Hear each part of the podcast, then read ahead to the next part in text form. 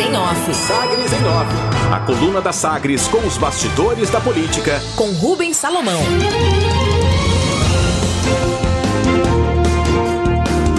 Deputados estaduais devem ouvir o Tribunal de Contas do Estado sobre a extinção do TCM.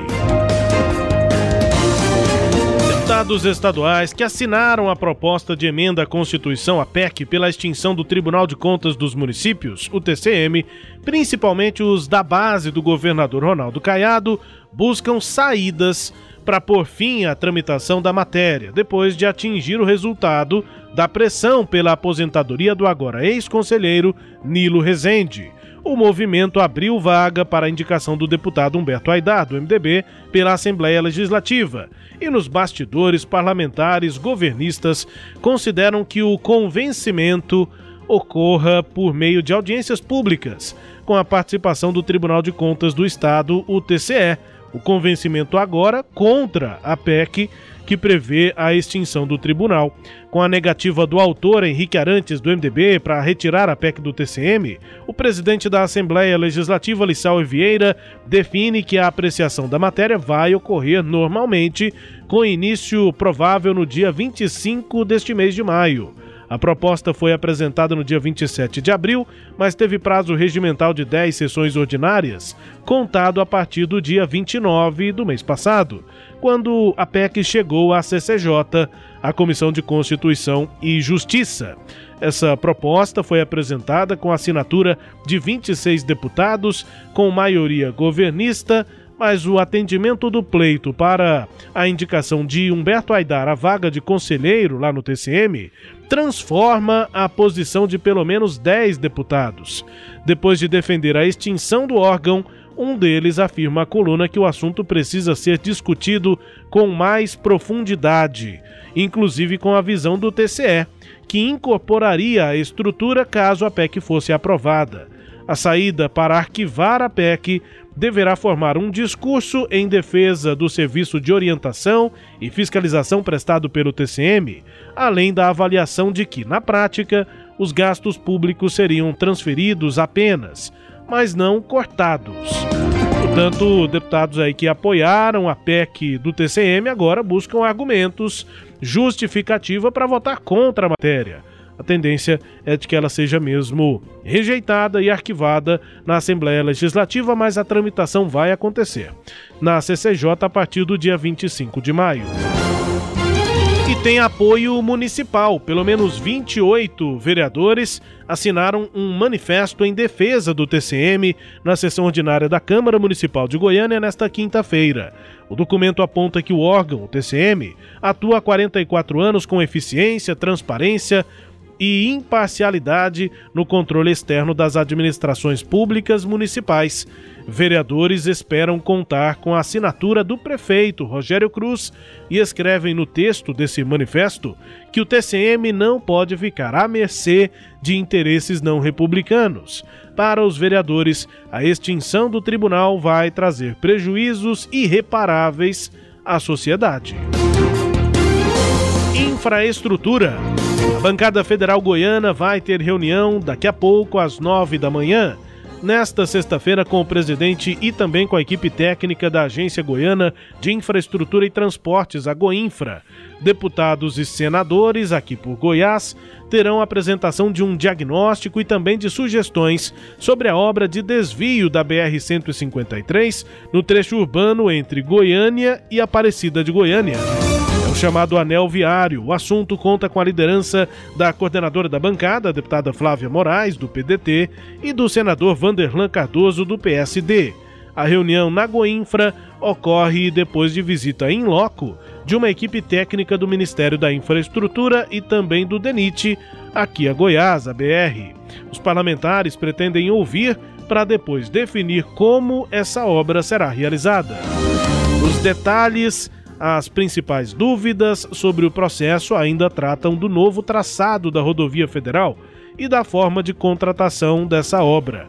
O governo federal pretende incluir o anel viário dentro do pacote de concessões de rodovias federais. A Goinfra deve apresentar uma proposta diferente para uma licita licitação própria aqui do estado, mas com auxílio de recursos federais. Quem fala o que quer, o deputado estadual Major Araújo, do PSL, foi condenado por calúnia, difamação e injúria contra o delegado-geral da Polícia Civil, Alexandre Lourenço. A decisão foi proferida pelo juiz André Reis Lacerda, da 10 Vara Criminal de Goiânia.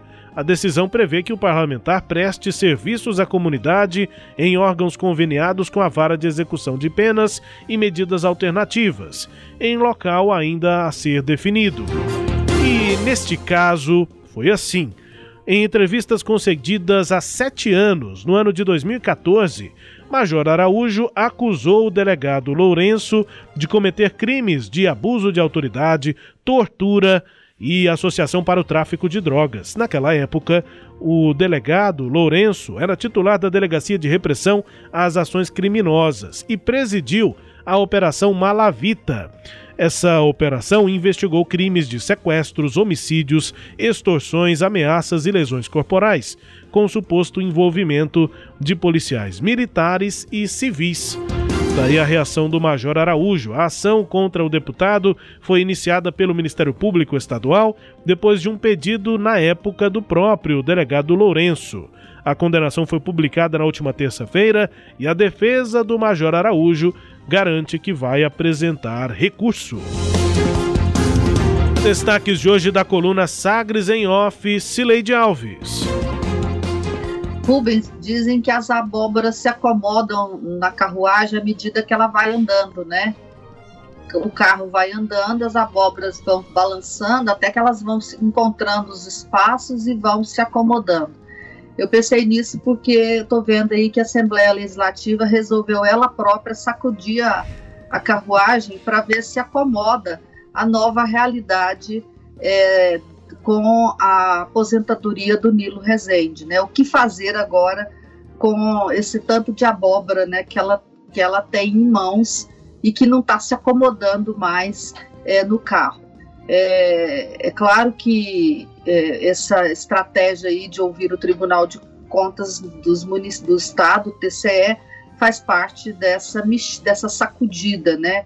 Como você disse, é a Assembleia tentando arrumar é, uma causa, um motivo para dizer, olha, o, a gente discutiu, a gente recebeu o projeto com assinatura de 26 é, deputados. A gente discutiu ele aqui com todas as partes e chegamos à conclusão de que não é bom para o Estado a extinção do tribunal, então vamos derrotar ou vamos é, encerrar esse capítulo aí, arquivando essa PEC do deputado Henrique Arantes, e aí, feito isso, a Assembleia está liberada para nomear, né, indicar o seu membro Humberto Aidar para casa, que é o que sempre quis, né, desde que começou esse embrólio e que a gente falava isso aqui, né, Rubens, que não era para valer essa, essa ameaça.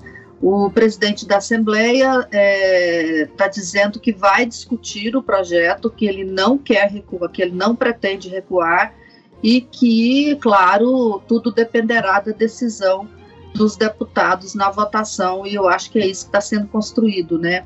É, o resultado da votação. É, você perguntou ontem, né, Celeste, edição de ontem da coluna, é, qual seria o argumento, como é que os deputados justificariam uma decisão contra a PEC que foi assinada pela maioria, por 26, né? Então alguém tem que mudar de posição e aí esse convencimento, entre aspas, o convencimento aconteceria assim, é o que os deputados já estão conversando nos bastidores. Deve haver é, audiências públicas, chama o TCE, todo mundo respeita o Tribunal de Contas do Estado, e aí o TCE faz esse, esse convencimento, Sileide. É, é só para responder a, o questionamento que você fez ontem, de fato, esse discurso já está sendo elaborado. É, a tramitação deve começar no dia 25 de maio. Provavelmente, Sileide, você questionou isso também, a, o arquivamento, ou seja, o, a PEC não deve ir para a gaveta na CCJ.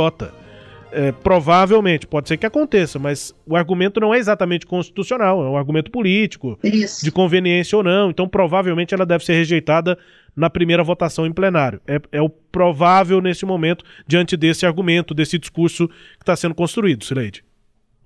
É, o, porque agora tem que entrar no mérito, né? Porque do ponto de vista legal não tem problema. Pode extinguir ou pode podem... existir. Constitucionalmente é, as duas possibilidades valem.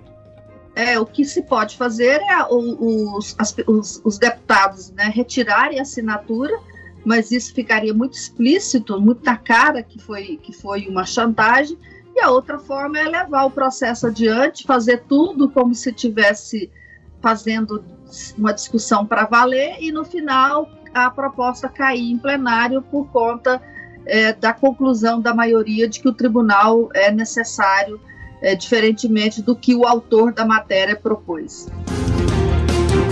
É isso, destaques de hoje da coluna Sagres em Off, que também é podcast, com as análises aqui da Cileide Alves, está no Deezer, no Spotify, no SoundCloud e também nos tocadores do Google e da Apple, com todo o conteúdo no sagresonline.com.br. Sagres em Off. Sagres em Off. A coluna multimídia. Acompanhe ao longo do dia as atualizações no www.sagresonline.com.br. Sagres em Off.